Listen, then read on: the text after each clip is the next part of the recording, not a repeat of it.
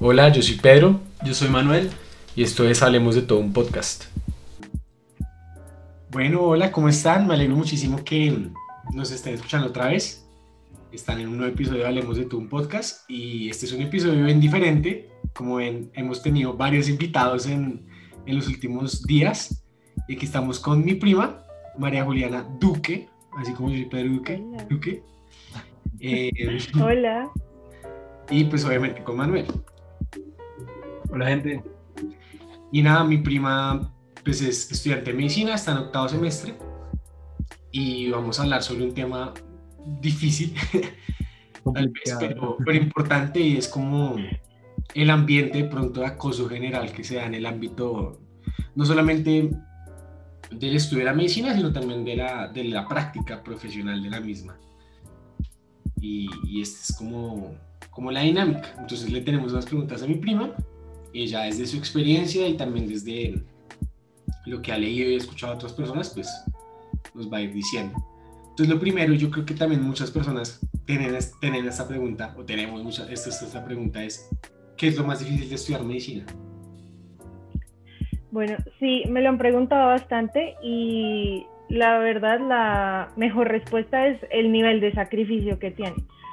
Cuando uno está en básicas no se siente tanto, pero uno está constantemente estudiando. ¿sí? Nosotros teníamos parciales cada ocho días, cada 15 días, entonces constantemente estábamos estudiando, pero digamos que la carga presencial no era tan difícil, entonces uno igual podía salir con los amigos los viernes, normal.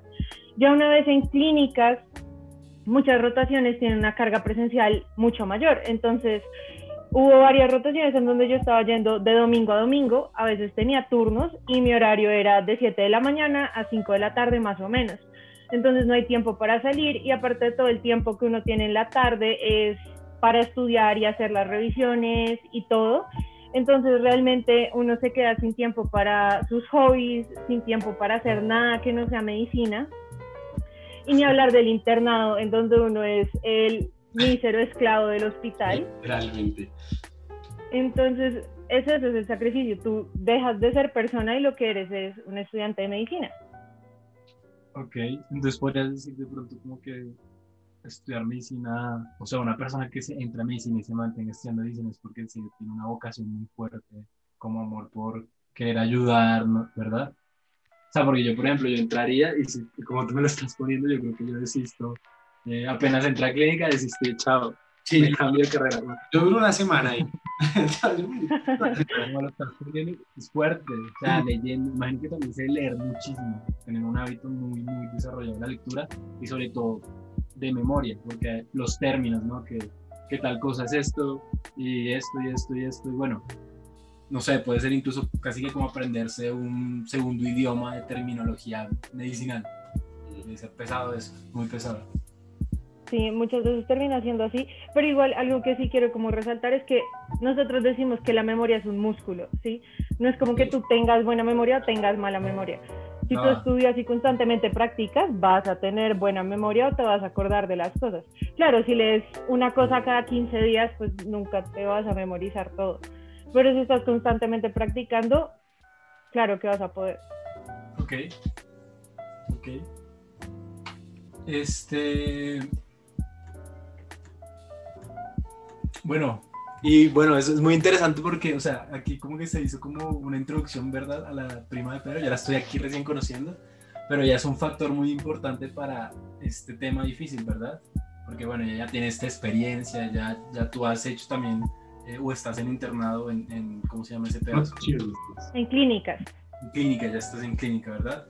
Entonces, bueno, ¿cómo ha sido tu experiencia ya hasta el momento? ¿Podrías de pronto darnos como un- una visión general, por favor?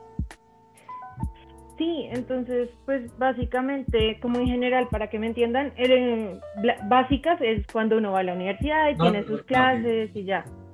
Y luego clínicas, que es lo que yo estoy haciendo, uno va todos los días al hospital, ¿cierto? Entonces, Sí. en mi experiencia, lo que ha sido es que los horarios son súper extenuantes. Uno generalmente tiene que pasar revista. No sé si sepan a qué me refiero con eso.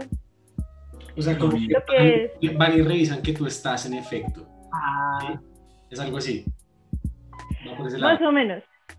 Entonces, la revista es cuando están todos los estudiantes, los internos y residentes con el doctor van por todo el hospital hablando y viendo a todos los pacientes. Entonces es básicamente el momento en el que se toman las decisiones. Pero para eso tú tienes que haber visto a tus pacientes que tengas asignados antes de la revista. Tienes que haber leído la historia de la noche anterior, tienes que haber hablado con el paciente, con las jefes que hayan estado de turno. Muchas veces uno tiene que ir a buscar incluso a los residentes que los vieron el día anterior de otras especialidades y tiene que hacer todo eso antes de la revista para hacerle un resumen rápido al doctor. El doctor va, habla un momento con el paciente, de pronto lo examina rápidamente y a partir de ahí se toman todas las decisiones. Pero si tú tienes, por ejemplo, digamos, cinco pacientes y tienes que hacer todo eso para cinco pacientes antes de las 7 de la mañana, porque a partir de las 7 de la mañana llega el doctor, entonces tienes que llegar antes. Mm, claro, más o menos cuánto se demora haciendo esa por paciente. más o menos cuánto dirías que te demora? Uno va ganando experiencia. ¿sí? Entonces, digamos, los internos se demoran 10 minutos por paciente. Yo que estoy en octavo me demoraré por ahí 20, pero recién entré a séptimo, que es el primer semestre de clínicas, yo me demoraba mucho más por cada paciente.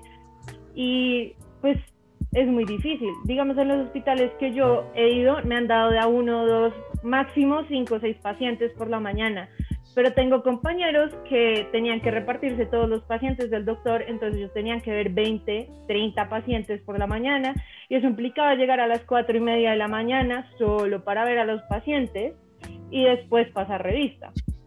Qué garra. Sí, eso está re Wow. wow, wow, muy intenso, muy intenso. y bueno, entonces, exacto, sí. También metiéndonos entonces en el, en el, en el, en el tema principal es la, pregunta ya sin pelos en la lengua es, ¿consideras que el acoso, sobrecarga laboral, como se está hablando un poquito ahorita, abuso de poder y demás fenómenos, son aislados del mundo médico o son generales? ¿Tú qué dirías? Yo diría que son en este momento generales. Hay muchos hospitales que han tratado de cambiar las cosas, pero igual a veces es muy difícil. Y cada vez empeora, como yo les decía.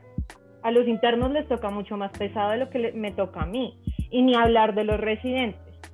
Entonces, es una cadena que va aumentando, donde cada vez es más trabajo. Digamos lo que yo les decía de que mis compañeros tenían que llegar a las 4 y media de la mañana a evolucionar, esas horas no cuentan. ¿sí? Tu horario empieza a las 7 porque a las 7 llega el doctor a pasar revista. Entonces es problema tuyo a qué horas tienes que llegar antes para alcanzar a hacer lo que tienes que hacer. Y si por la tarde te quedaron cosas pendientes y te tienes que quedar, sin importar que tu horario se supone que termina a las 5 o 6 de la tarde, pues eso no cuenta. y pasa lo mismo con los turnos. Tengo una duda ahí, este, mientras tú haces clínica, tú también estás teniendo clases en la universidad. ¿Sabes? Lidiar con esas dos cosas. Sí. Y la vida, ¿sabes? La vida. Y la vida. Ya no hay vida. ya no hay vida. Sí, uno tiene que lidiar con las clases de la universidad en sí, con las revisiones de tema que se hagan con los residentes o los doctores y con el día a día del hospital. Mm, claro. Y bueno, ¿podrías relatarnos una experiencia en donde hayas experimentado, digamos, específicamente acoso o que te hayas sentido así muy más, más presionada que, que, estos, que estos casos que, digamos, se podrían categorizar dentro de lo normal? Y obviamente no me están viendo, pero estoy haciendo comillas en el aire porque no me parece normal, pero bueno. Mm. Sí, que fue un caso particular donde tú has dicho, pucha, esto está, eso está muy mal, está muy pesado. Sí, pues a mí personalmente, cuando yo estaba rotando en cirugía general, fue la primera vez que yo no tenía días libres. Entonces yo iba lunes, martes, miércoles, jueves, el viernes por la mañana, después salía mi preturno me quedaba el viernes toda la noche porque tenía turno, el sábado estaba posturno y el domingo volvía. Entonces eran todos los días de mi semana. Yo en serio no tenía tiempo. Fueron casi dos meses de esos horarios y aparte de todo, pues uno tiene que estar estudiando constantemente. Entonces yo llegaba a las 6 de la mañana por la mañana, hablaba con los internos, veía a mis pacientes, los internos constantemente a uno le están repasando los temas porque uno tiene el parcial de cirugía que es oral y es súper complejo, entonces uno está revisando los temas, uno está estudiando todo el día, uno va a ver las interconsultas, llega súper tarde a la, a la casa a estudiar y después al día siguiente es hacer todo otra vez. Y digamos, los turnos, a mí personalmente muchas veces no se me respetaban los, las horas en las que yo debía salir, entonces mis turnos eran de 6 a 6, solo 12 horas. Entonces yo llegaba antes de las 6 porque a nosotros nos pedían que llegáramos antes de las 6 para recibir turno. Teníamos que aprendernos todos los pacientes de la lista, luego era todo el turno durante la noche, que el objetivo era que nosotros entráramos a cirugía a ayudar, entonces no dormíamos, claramente, y muchas veces yo no salía a las 6 de la mañana, porque si a las 5 y 50 había un apéndice que tocaba entrar, pues yo entraba. Hubo varios turnos que salí a las 8 de la mañana, 8 y media, y uno puede pensar que no es muy grave, pero el ritmo que venía llevando esas dos horas ya era demasiado. Y bueno, también, digamos, antes de grabar y, planear el episodio, nos comentabas que los temas en el mundo del, estudio de la medicina y, el mundo como hospitalario, mm, como mujer también son más difíciles, ¿no? O sea, no solamente por el hecho de soy, soy estudiante de medicina, como nos estás poniendo ahorita la categoría, como ya no soy persona, ahora soy estudiante de medicina. Bueno, entonces también decías, bueno, el hecho de ser mujer era mm, pues otro aliciente, como que fuera más duro como podrías relatar también, digamos, cuál, cuál es el motivo de que pienses esto, o sea, algún, algún evento en particular que recuerdes que tengas ahí, que tú digas. Sí. Y definitivamente es diferente. Em, yo como que el evento que más recuerdo fue en primer semestre, nosotros teníamos vivencia hospitalaria porque la universidad quería que nosotros más o menos viéramos cómo era ir a hospital y todo para que los que de verdad dijeran, no, esto no es lo mío, se fueran. Dentro de esas vivencias nosotros íbamos a cirugía. El día que nosotros fuimos a cirugía éramos dos muchachos y dos niñas. Y el doctor llegó a repartirnos a las cirugías y empezó, bueno, hay una cirugía a corazón abierto. De ustedes, ¿quién quiere entrar? Las dos, niñas dijimos, yo, yo quiero entrar. Y los dos muchachos, la verdad, hicieron cara de, pues la verdad no me interesa, como no quiero. Y el doctor nos miró y nos dijo, ¿las dos mujeres? ¿Están seguras? Y miró a los dos hombres como esperando que ellos dijeran como, no, mejor entro yo. Ellos claramente no querían entrar, entonces pues no dijeron nada. Y ahí el doctor se voltea y dice como, bueno, está bien, pero no se vayan a desmayar, ¿no? Y la verdad fue un momento que me marcó mucho porque yo en mi vida como que gracias al cielo, en mi familia, en el colegio, no he experimentado mucho machismo, o sea, a mí nunca nadie me había dicho que por ser mujer no podía hacer X cosas. En cambio, a mí sí me habían advertido que en este mundo sí pasaba, y justo en primer semestre encontré al doctor que me introdujo a eso, y yo sabía que de ahí en adelante eso iba a ser algo con lo que yo me iba a encontrar constantemente. Con cosas más fuertes, con cosas menos fuertes, pero igual algo que se iba a mantener garra. De verdad, si nos pudieran ver las caras que estamos haciendo Manuel y yo, como de. ¡No! Muy pesado.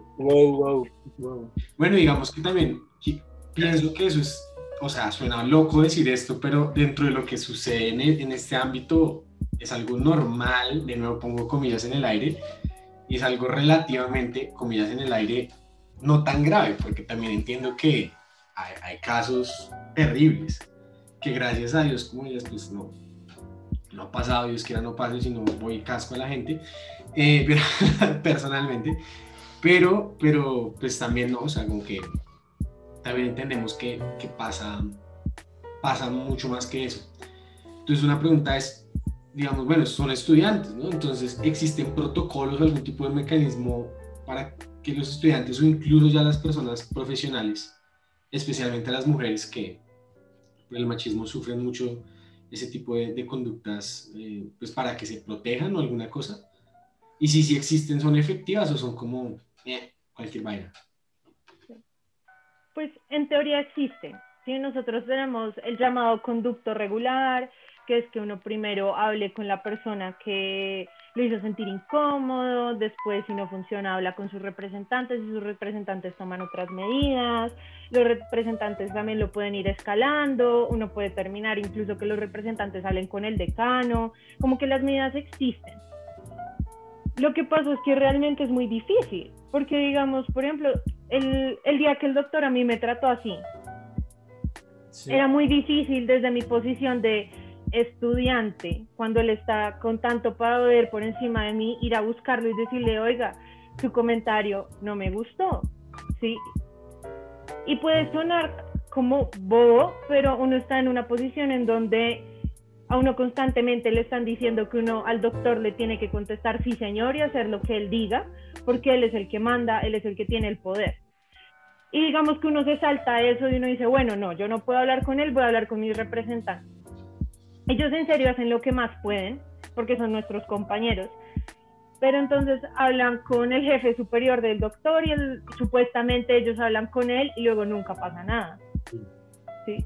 Yo he tenido compañeros y compañeras que han tenido diferentes experiencias desagradables con los doctores, los han reportado y nunca nada ha cambiado. Jamás de todas las veces que mis compañeros han tenido problemas, se ha hecho algo como que nosotros veamos. Nunca. Es un tema bastante delicado porque se ha como culturalizado, ¿no? El estilo, cómo se, cómo se hace esa práctica, ¿no? Probablemente el doctor lo habrán tratado similar eh, hace, yo no sé, 35 años cuando, estaba, cuando estaba en esas mismas que tú estuviste. O sea, es como una cultura de la, del abuso y, del, y, del, y de este tema, ¿no? Y bueno. Sí, muchas veces lo comparan con los militares, con los rangos de los militares o con las cadenas alimenticias, en donde igual tú a tu superior no le puedes reclamar. ¿sí? Él manda. O sea, entonces, o sea, en sí en verdad no conoces ningún caso, pero ningún caso donde haya surtido efecto eso. O sea, eso me parece muy impresionante, porque uno normalmente como que en otras áreas de trabajo, no sé, por ejemplo, si uno es psicólogo y está como en, un área organizacional o si uno, eh, pues siendo abogado, no sé, como que hay mecanismos, ¿verdad? Y como que uno expresa y si se llega a una solución, ¿verdad? Si hay un cambio, no puede decir como, sí, yo conozco esta historia de que aquí fue efectivo, pero a mí me impresiona el hecho de que tú digas que no conoces ninguna historia donde haya habido un cambio. O sea, eso es, pues no sé. y, es una locura porque ahorita estaba pensando, como no me pasó a mí, pues le pasó a mi primo, o sea, pero días granados, aunque, aunque Juli lo conoce, eh, que una compañera de él pues, estaba en clase y el profesor la trató muy mal, como en primero o segundo semestre, y llegó a las últimas consecuencias. Al tipo lo despidieron de la universidad. Wow. ¿sí? Entonces, claro, eso es muy poco usual, o sea, no es que pase todos los días, pero, pero hay, un mecanismo efectivo. O sea, la muchacha se acercó a, a la instancia pertinente y una, una consecuencia clara. Qué locura que eso no pase en, en la medicina. Entonces la pregunta es, ¿tú crees que hay una solución real para ese problema? sabemos que el protocolo y todo lo lindo que la universidad plantea pues no sirve para mucho. Pero ¿tú crees que hay algo que se pueda hacer?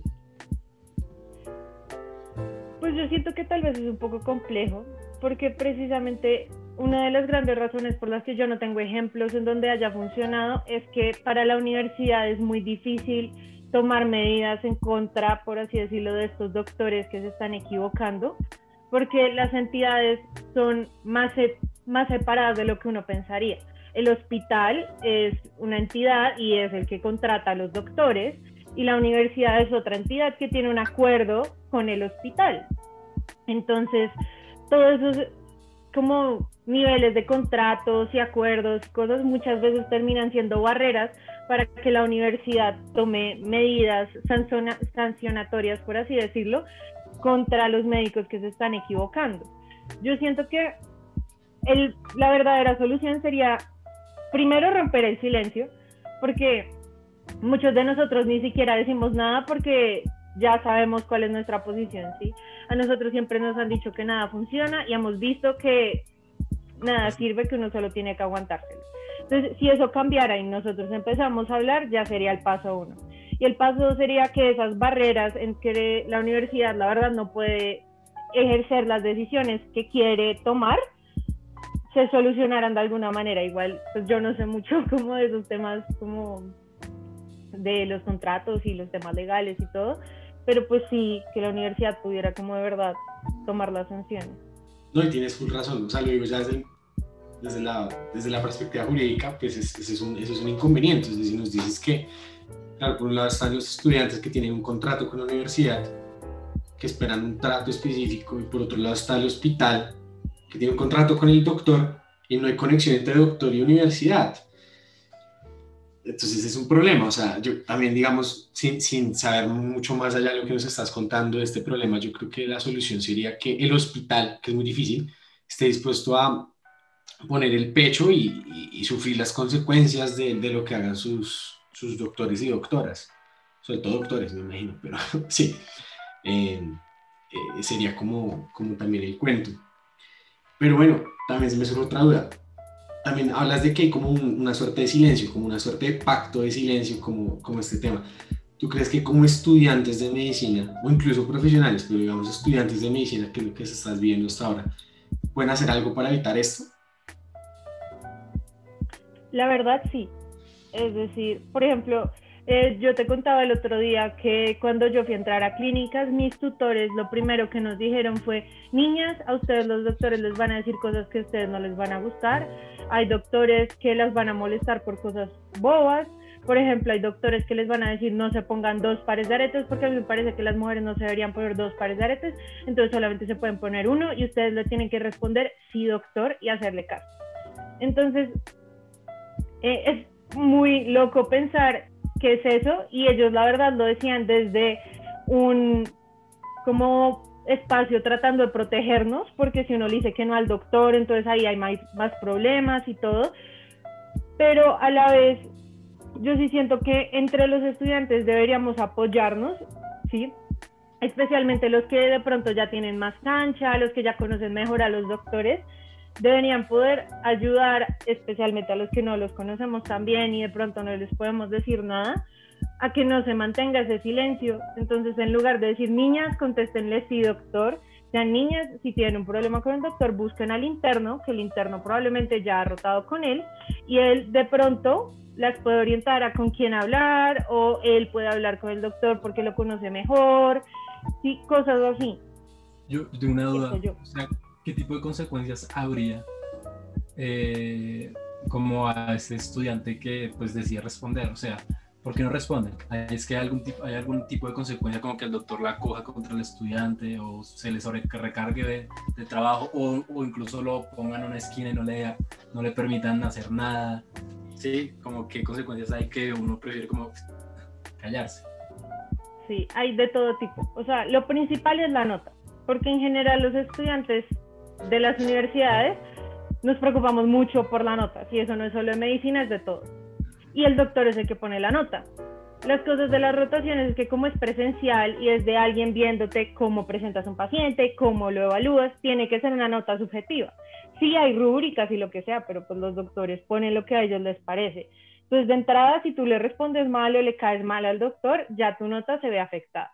Y si las cosas van avanzando, yo he escuchado casos en donde incluso el doctor cuando alguien le respondió algo que no le gustó, le dijo, listo, entonces usted lo que va a hacer todo el día es que se va a parar en el piso tal, en tal lado, en la ventana y va a contar cuántos carros rojos van a pasar.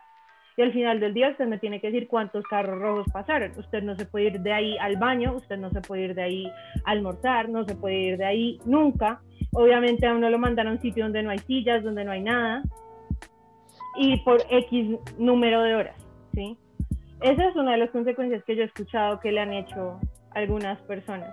Entonces no solo uno pierde el tiempo porque no está viendo pacientes, se le afecta la nota y aparte de todo es un castigo de verdad que uno está ahí mirando cómo pasan los carros. Wow, muy fuerte, muy fuerte.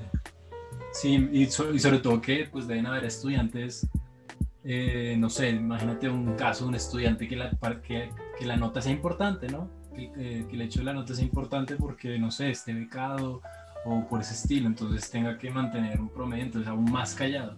Wow. Wow, muy fuerte. ¿Qué piensas, Pedro? Y además, además es muy competitivo porque, digamos, en muchas universidades uno mete los hospitales según el promedio. Entonces, uno generalmente quiere meter los hospitales de los que mejor le han hablado, ya sea por la rotación, por el trato, por lo que sea. Entonces también se vuelve un círculo vicioso en donde los doctores que tratan mal ponen peores notas y a los que les va mal solamente pueden poner los hospitales a los que nadie quiere ir, y una de las razones puede ser esa. Es complejo. Sí, qué garra.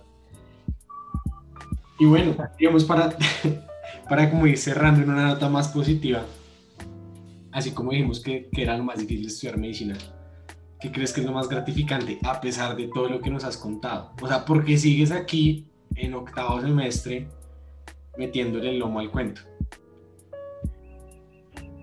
Yo creo que lo más gratificante es cuando uno ve a alguien que estaba súper enfermo, que después uno le da salida y se va para la casa feliz con su familia. No necesariamente a uno le tienen que dar las gracias, porque uno también se siente especial cuando ve eso, pero solamente el hecho de decir como yo a este man lo vi morir tres veces y hoy le estoy entregando sus papeles de egreso y le estoy diciendo vayas a su casa y si se siente mal venga a urgencias, pero vayas a su casa. ¿sí? Es lo más gratificante de la vida, ver cómo la familia llora de la felicidad porque ya está bien, es lo más gratificante de la vida. Qué locura, qué locura. Bueno, nada, eh, gracias por, por, por, ayudarnos y gracias por estudiar medicina, de verdad, o sea, no, no, lo, digo, no lo digo porque sea tu primo nada más, sino de verdad, porque, o sea, yo creo que muy poca gente está dispuesta a, a esforzarse tanto y a, y a, sufrir tanto, además, no lo hablamos, pues una carrera costosa, o sea, tiene un montón de, como de, de temillas, de es dificilísimo pasar, es dificilísimo pasar además, porque es muy cotizada, pero yo me ponía a pensar, o sea, como si, si no estudiantes de medicina no van a haber médicos, entonces nos vamos a morir todos, literalmente. y, y, pues nada, eh, a los que nos escuchan, muchas gracias. Ahora, si un estudiante de medicina, denle un dulce, gasten un helado, o sea, considérenlos de verdad como escucharon. como,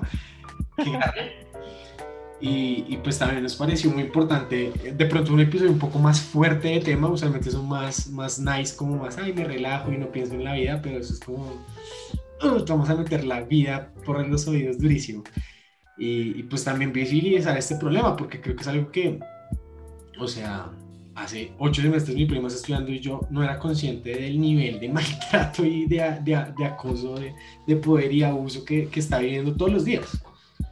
Eh, entonces también yo creo que es, es algo importante hablar. Sí, es, es, bueno como, como hacer notar este tema, ¿no? Porque es cierto, dice Pedro, o sea, nosotros, como que cada persona está en su mundo y ve lo que le rodea, pero pues es bueno como también tener la oportunidad de mirar otras cosas que uno cree que son de una forma, pero en realidad tienen sus detalles interesantes que, que reflexionar, ¿verdad? Entonces, nada, ha sido muy chévere, la verdad, yo quedo muy impresionada de lo que nos cuentas y, y, y wow, te admiro en serio como por ese esfuerzo y, y esa capacidad de cometerle el hombro y estar ahí, como que yo en tu lugar creo que hubiese desistido, en serio, pero wow, wow. Entonces, ustedes gracias por la invitación, gracias por escucharme.